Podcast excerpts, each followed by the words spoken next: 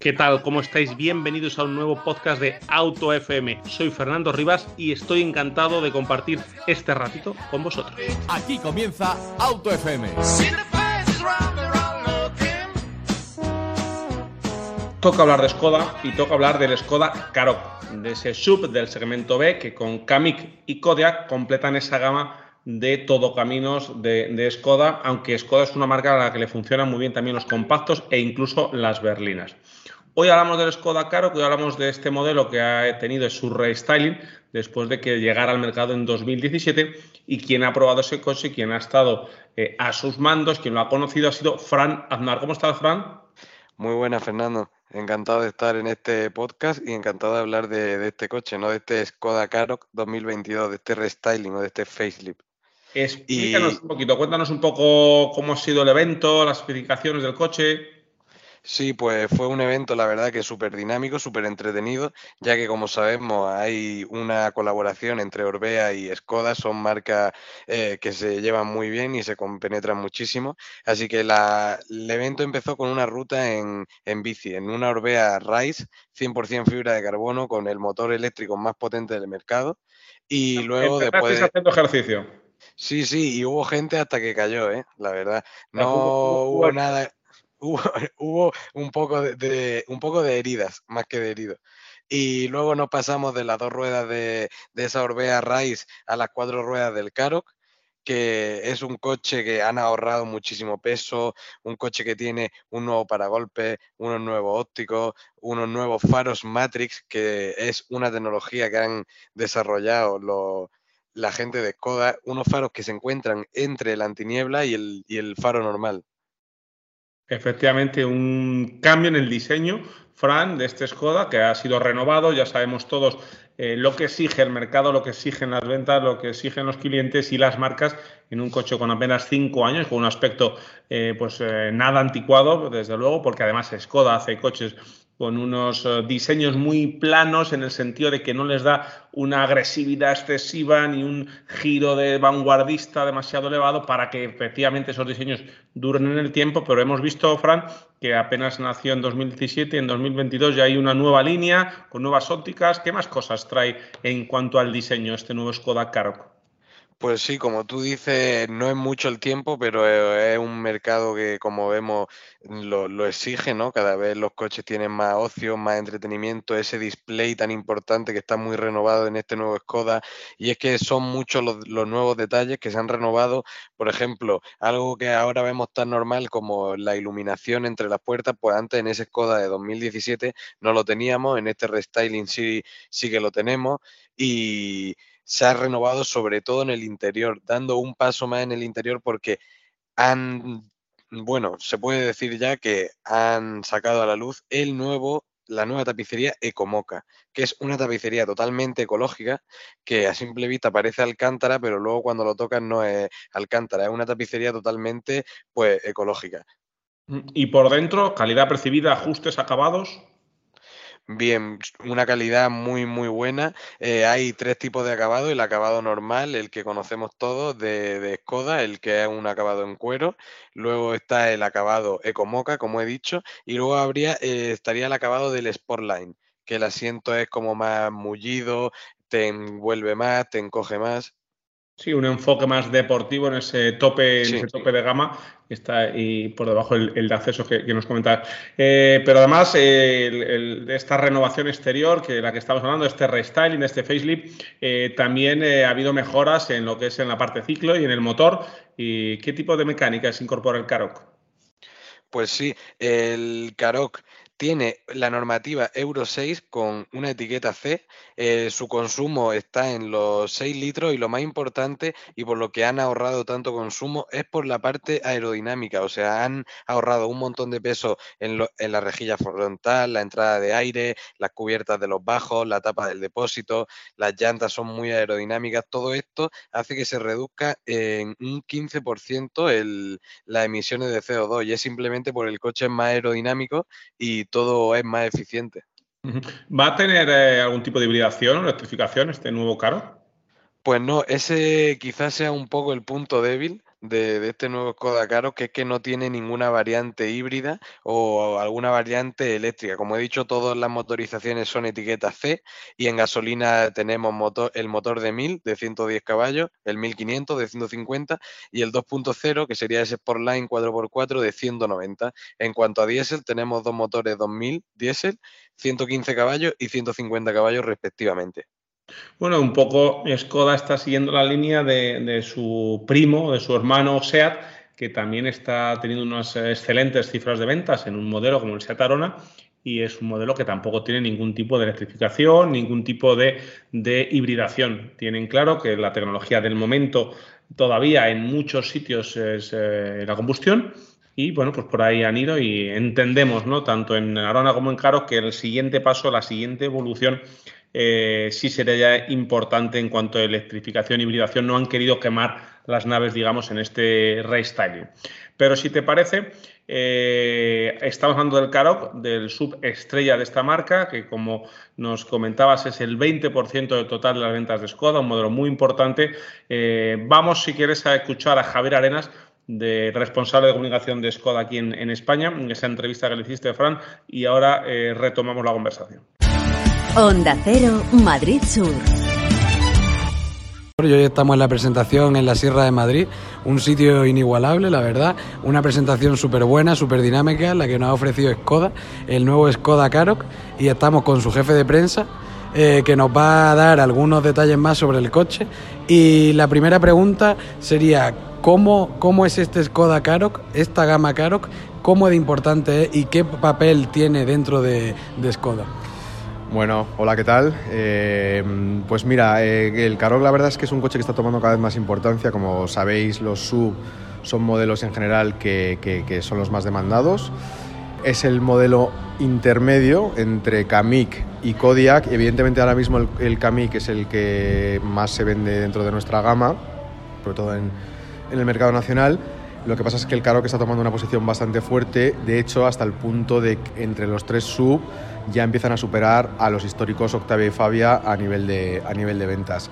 Claro que es un modelo que ahora mismo dentro de lo que es el mercado internacional es el segundo modelo que más vendemos, con lo cual significa que, pues, bueno, que, es un coche bastante importante para nosotros y que cada vez toma más importancia. De hecho, este restyling o este facelift eh, precisamente viene por ahí, por la parte de modernizar un poco algo que funciona, pero que queremos que funcione mejor. Ya que hablamos de las ventas y del volumen de ventas de, Skoda, ¿cómo ha ido estos primeros seis meses, ¿no? este primer semestre de, de venta a la, a la, marca, con el follón, por así decirlo, que ya sabemos que hay entre los semiconductores, la falta de materias primas y demás? Nosotros no nos podemos quejar porque si quitamos esta parte que tú dices, eh, los objetivos se están cumpliendo, pero es verdad que los semiconductores, la falta de semiconductores está ahí y nos afecta, como a todas las marcas y, como a todas las marcas dentro del grupo Volkswagen. Y la parte también de Ucrania, concretamente a nuestra marca, le está afectando bastante también porque es un mercado que mira mucho hacia el este. Eh, tenemos el, el, mercado ruso y el mercado de Ucrania pues como algo muy importante. ¿no? Pero bueno, es algo que también tenemos en cuenta desde hace tiempo y estamos haciendo provisionamientos y es, bueno, pues dentro de lo malo no nos podemos quejar porque más o menos mantenemos los objetivos de cuota de mercado, hemos caído un poco de lo que teníamos previsto para este año si no hubiera habido, por ejemplo, el conflicto de Ucrania y si no hubiera habido la crisis de semiconductores, pero es que esto nos afecta a todos, con lo cual dentro de lo malo no nos podemos quejar, estamos bastante contentos. Y como última pregunta y a modo más personal, eh, me he ido al principio con una Skoda Karoq, que no era el Skoda Karoq normal, pero eh, era el 1500, iba muy bien, gasolina, y claro, luego me han dejado porque he llegado aquí con un poco de tiempo y me han dicho, no, si te quieres probar, darte una vuelta en el Sportline tal, se nota muchísimo la diferencia y ya que este restyling, no este facelift como, como tú comentabas, es tan, la línea es tan deportiva y va todo tan hacia la deportividad, techo panorámico y todo, habrá una versión más potente, por así decirlo, una versión más, o vaya a enfocarlo más a un eléctrico, a un super eléctrico, super sub, super deportivo? No, mira, por partes. Eh, un eléctrico no, porque la gama eléctrica está basada en la plataforma MB del grupo y son modelos completamente nuevos. Eh, el que conoces tú, que es el ENIAC, y la versión ENIAC Coupé, y vendrán otros modelos, ya hemos anunciado que vienen dos por debajo de ENIAC Coupé para hacer una, para equipararlo, digamos que el ENIAC sería entre comillas el Kodiak, vendrá otro modelo que sería el equiparable al Karoq y vendrá otro que sería el equiparable al Kami, que esto ya está anunciado. Con lo cual Karoq como tal no, no tiene versión 100% eléctrica, puede tener otro tipo de versiones, ahí no lo voy a negar. Y respecto a, modelos potentes, bueno, pues seguimos manteniendo la versión 190 caballos, que yo creo que está bastante bien para un modelo intermedio, pero es que la demanda de mercado al final se centra en los 150 caballos, porque es el equilibrio entre un motor ya relativamente potente, que a la vez tampoco consume mucho y se mueve bien dentro de, autopista, carretera, incluso con la tracción 4 en, en zonas off-road con lo cual tampoco creo que sea necesario llegar a motores ahora tipo Cupra, 300 caballos, etcétera. No, el mercado no lo demanda, o sea, estamos contentos así. Pues muchísimas gracias por invitarnos y muchísimas gracias por lo dinámico, lo digo otra vez que ha sido el evento porque ha sido brutal, desde por la mañana, la ruta en bici hasta la comida, ha sido increíble y nada, darte las gracias de parte de todo el equipo de Onda Cero y de Auto FM y nada, esperamos verte pronto a ti y a Skoda. Pues muchas gracias y cuando queráis, siempre. Onda Cero, Madrid Sur.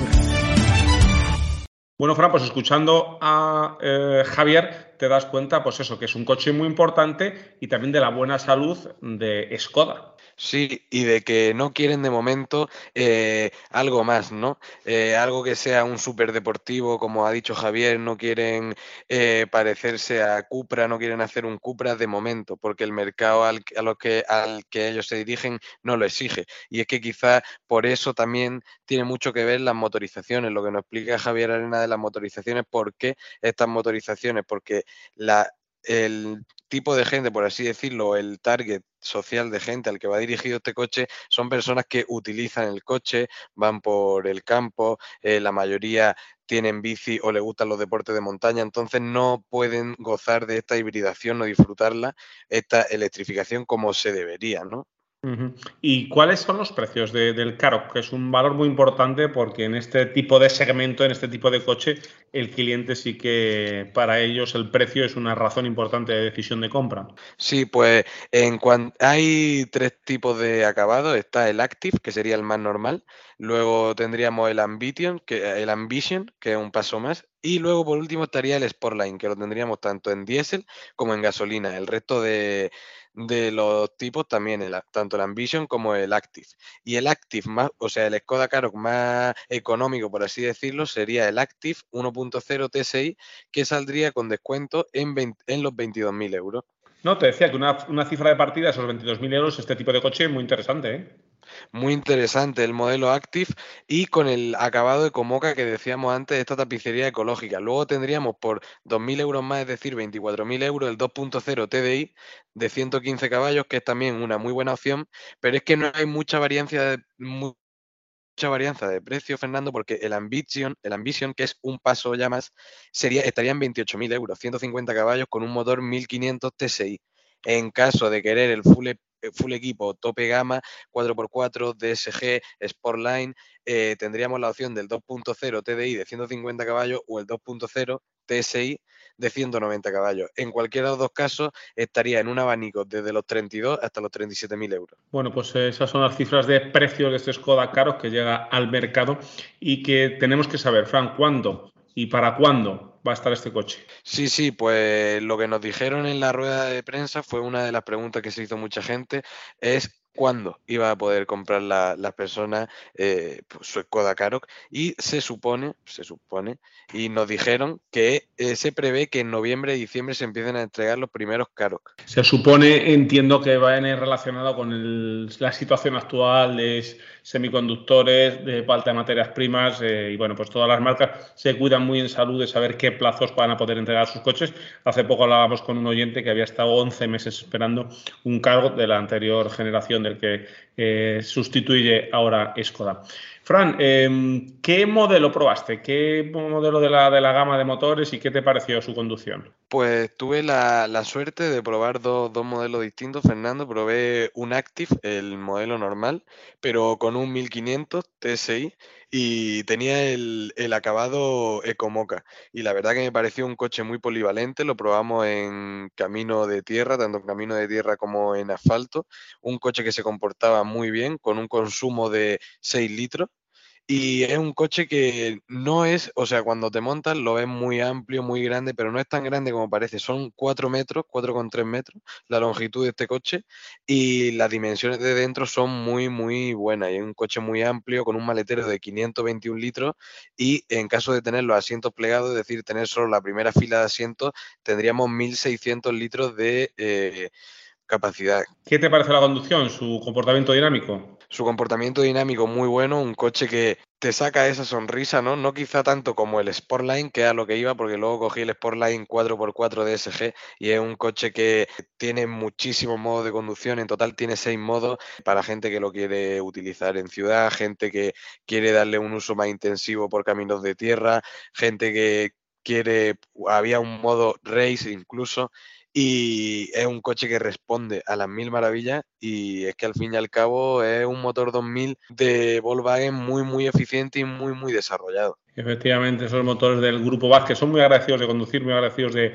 de probar estos eh, motores, ¿no? Sobre todo ese T6 de 150 que me parece un motorazo impresionante y los TDI tienen mucho par, tienen muchos bajos y son, y son muy muy agradables motores que van muy bien y que bueno pues Skoda quiere darles ese último empujón a su vida comercial en este Skoda Karoq y por eso bueno pues han eh, prescindido de hibridación de electrificación. Bueno pues Fran Andar muchas gracias por traernos un ratito de tu experiencia con ese Skoda Karoq y de darnos a conocer lo que es un modelo que será importante para Skoda. Muchísimas gracias Fernando a ti como siempre. Bueno pues ya sabéis que esto es un punto y aparte que seguimos en autofm.es en podcastmotor.es en redes sociales arroba autofm radio en el canal de YouTube de autofm y en ese mail en el que estamos a vuestra disposición en info.autofm.es.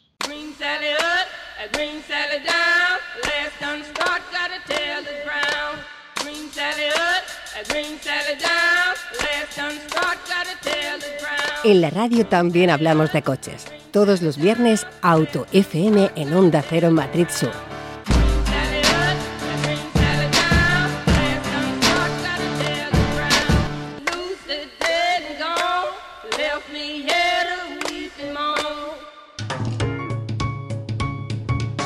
Lubricantes Total te ha ofrecido Auto FM.